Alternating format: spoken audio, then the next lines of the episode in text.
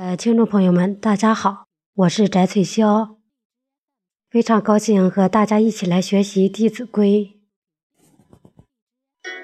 凡取与，贵分晓。与益多，取益少。将家人先为己，己不欲。即速矣。译文：无论是从别人手里得到东西，还是把东西给予别人，都要分得清清楚楚。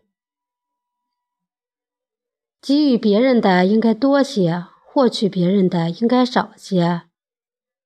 准备要求别人去做的事，首先要问一问自己愿不愿意去做。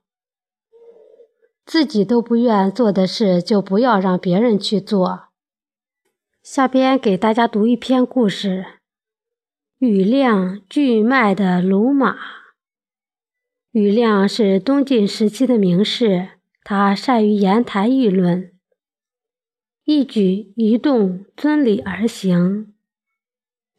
庾亮有一匹鲁马，马的额上有白色斑点。古人认为这种马房主下官银浩，于是苦口婆心地劝庾亮将这匹马卖掉，再换一匹。